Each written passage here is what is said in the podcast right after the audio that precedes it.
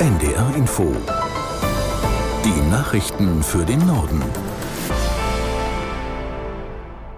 Um 9 Uhr mit Claudia Drews. Auf dem EU-Gipfel soll es heute um weitere Ukraine-Hilfen gehen, die bisher von Ungarns Regierungschef Orban blockiert wurden.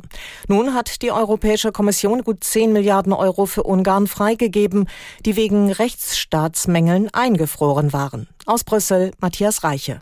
Es geht vor allem um zwei sehr weitreichende Beschlüsse für die Ukraine. Ein 50 Milliarden Hilfspaket für die ukrainische Wirtschaft soll aufgelegt werden und es geht um die Aufnahme von EU-Beitrittsverhandlungen mit der Ukraine. Beides wird von Viktor Orban blockiert.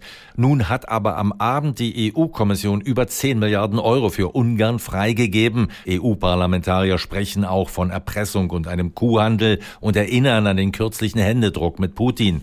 Viktor Orban weist allerdings strikt von sich, dass er sich seine politischen Positionen abkaufen lasse.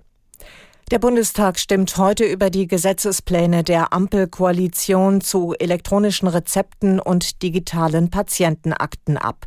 Ab 2025 sollen alle gesetzlich Versicherten elektronische Akten bekommen, es sei denn, sie widersprechen ausdrücklich. Aus Berlin Birte Sönnigsen.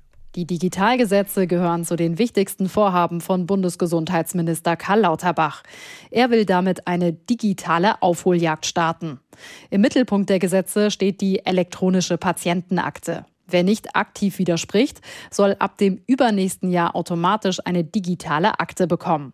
Welche Daten dort gespeichert werden und wer sie sehen darf, das bestimmen die Patientinnen und Patienten selbst. Nach der gestrigen Einigung der Ampelkoalition über den Haushalt für das kommende Jahr sind viele Details noch offen.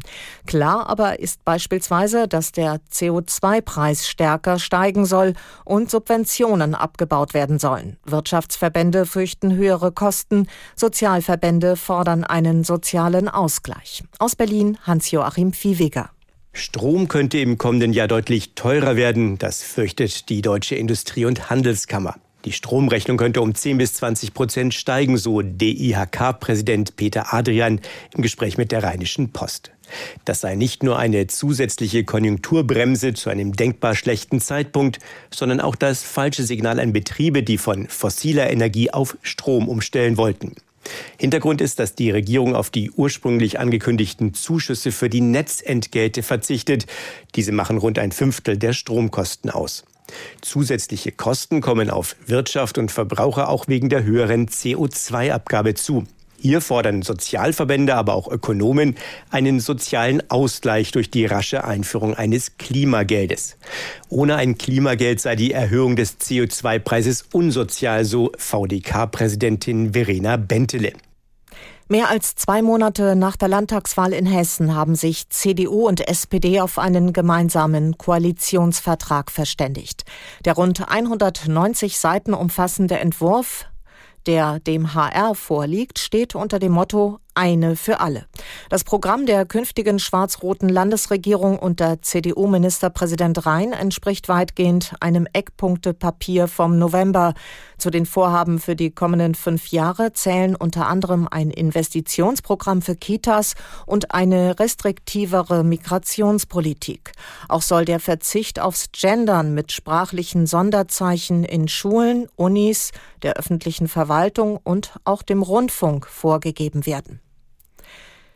Die Chat-GPT-Firma OpenAI arbeitet mit dem Axel Springer Verlag zusammen. Laut Springer-Chef Döpfner ist das die erste Kooperation dieser Art. Für Verlage könnte das ein Vorbild sein, im KI-Bereich Geld zu verdienen. Aus San Francisco Nils Dams. Wer sich mit ChatGPT über aktuelle Themen informieren möchte, hat ein Problem. Antworten gibt es bisher nur mit Informationen bis maximal April 2023. Das soll sich jetzt ändern. Nutzern des Bots werden künftig weltweit Zusammenfassungen von aktuellen Ereignissen angezeigt. Diese stammen von Angeboten des Axel Springer Verlags, zum Beispiel von der Bild, Welt oder Business Insider. Wenn eine Textantwort Informationen aus Springer-Artikeln enthält, soll auch der Link zum ursprünglichen Artikel angezeigt werden. Und das waren die Nachrichten.